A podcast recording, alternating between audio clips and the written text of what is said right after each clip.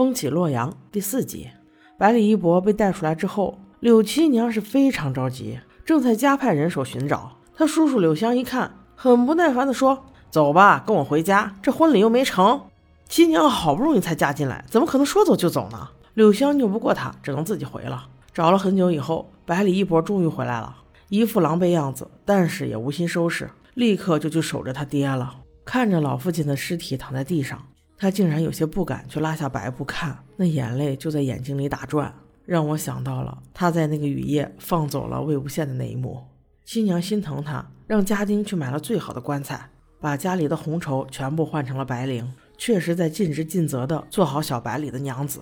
而另一边，高秉烛跑了以后，又去找了姚娘。大理寺的裴健正在这里找他，他知道裴健是个刚正不阿的人，于是特意把他请到楼上说话。用刀抵着裴健的腰，再三强调自己就不是凶手。裴健被人挟持，只能被动相信他，并且约定给他十天时间。如果高秉烛没有抓到真凶，那大理寺就肯定让不良井所有的人给他陪葬。等到裴健走后，姚娘想劝高秉烛不要再查了，但是还没说几句，楼下竟然有人闹事儿，据说是欠钱一直没还，因为东家百里岩刚死，一直发不下来工资。听到百里岩的名字，高秉烛特意留意了一下，原来这帮人是船夫。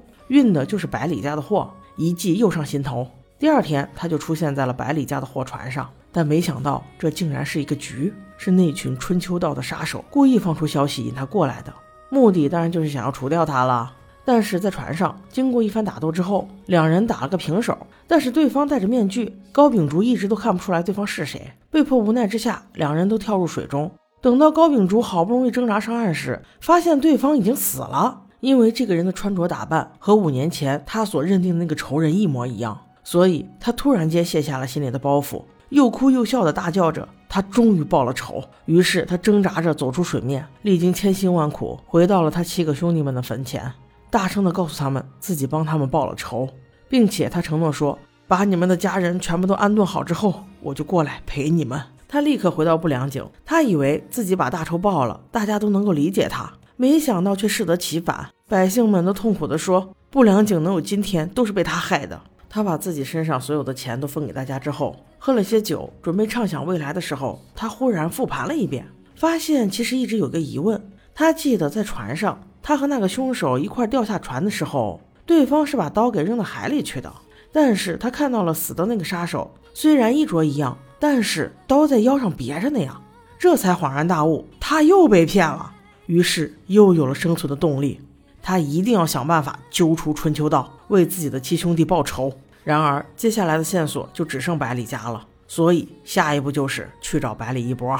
另一边，百里家整个从红变到白，准备今天就出殡。小百里给父亲整理衣冠的时候，发现父亲尸体的胸口前有很多红疹，一看就不是尸斑啊，所以这就引起了他的怀疑。他立刻去他爸的房间里翻垃圾桶，发现当天的银耳粥是有毒的。然后他把家里所有的家丁和丫鬟都聚集起来，问这个粥的来源以及所有的经办人，但是并没有查出什么异样。与此同时，公子楚这会儿才知道高秉烛被人陷害的事儿。什么时候联访变得后知后觉了？他认定肯定有内奸故意封锁消息。他对手下说：“一定要尽快无声无息地处理内奸，还圣上一个清明的双眼。”而在百里家，小白里心里清楚。高秉烛如果不是真凶的话，他一定会找机会过来看一看有没有其他线索。所以，他把所有人都赶走，自己一个人守灵。果不其然，在后半夜，他等的高秉烛终于来了。那他们会干啥呢？我们去追下一集。